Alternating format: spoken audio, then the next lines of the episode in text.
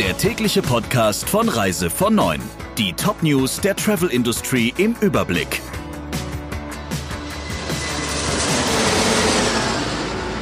Ich bin Jennifer Hess. Einen schönen guten Morgen.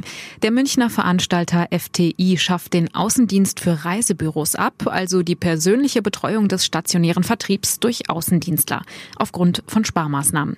Die Anforderungen aus dem Reisebürovertrieb an die Veranstalter haben sich in den letzten Monaten stark verändert, sagt FTI auf Anfrage. Neben Qualität gehe es vor allem um Schnelligkeit, Erreichbarkeit und Lösungsorientiertheit.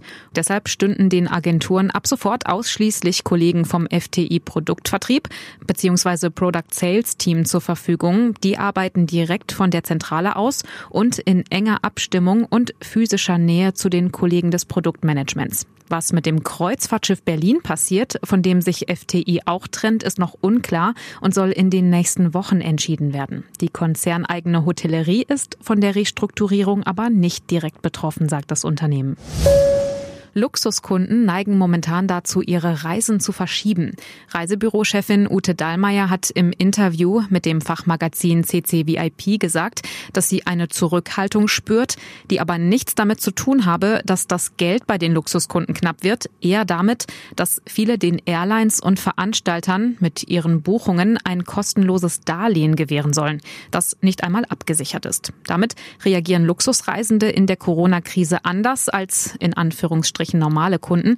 Sie sind reflektierter und geraten nicht so schnell in Panik, sagt Dallmayr. Das ganze Interview gibt's im aktuellen Reise vor neun Newsletter. Große Flughäfen wie der in Frankfurt am Main bereiten sich auf die Covid-19-Testpflicht für Rückkehrer aus Risikogebieten vor.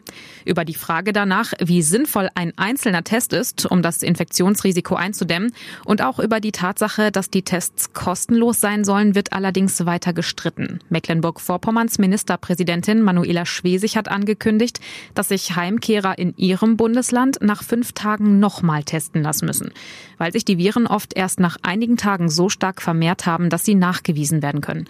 Das neue Testzentrum am größten deutschen Flughafen in Frankfurt soll zwischen dem ICE-Bahnhof und Terminal 1 eröffnen. Über diesen Flughafen und den Münchner Airport dürfte ein Großteil der Flugreisenden aus Risikogebieten wieder einreisen. Queensland macht die Grenze für Besucher aus Sydney dicht, nachdem in der bevölkerungsreichsten Stadt Australiens, mehr als 5,2 Millionen Einwohner, innerhalb von 24 Stunden 19 Corona-Neuinfektionen registriert wurden, hat der Nachbarstaat Queensland Bürgern der Stadt verboten, die Grenze zu überqueren. Weil sich die Menschen in verschiedenen Teilen Sydneys angesteckt hätten, seien die Beschränkungen notwendig, sagt die Premierministerin des Bundesstaates Queensland. Ihre Kollegin aus dem Bundesstaat New South Wales, dessen Hauptstadt Sydney ist, kritisiert aber, dass sie über die Maßnahmen nicht informiert worden sei. Abu Dhabi öffnet die ersten Freizeitparks wieder. Die Ferrari World Abu Dhabi, die Warner Brothers World Abu Dhabi und den Action Park Climb Abu Dhabi. Allerdings unter strengen Vorsichtsmaßnahmen. Es gibt zum Beispiel nur Online-Buchungen und eine maximale Auslastung der Attraktionen von 30 Prozent. Dazu kommen Wärmebildkameras, Abstandsmarkierungen bei allen Fahrgeschäften und Verkaufsstellen und auch geänderte Sicherheitsmaßnahmen in der Gastronomie und bei anderen Einkaufserlebnissen. Das waren die wichtigsten Meldungen im Überblick. Wir wünschen noch einen schönen Donnerstag. Der Reise von Neuen Podcast in Kooperation mit Radio Tourism. Mehr News aus der Travel Industry finden Sie auf reisevon und in unserem täglichen kostenlosen Newsletter.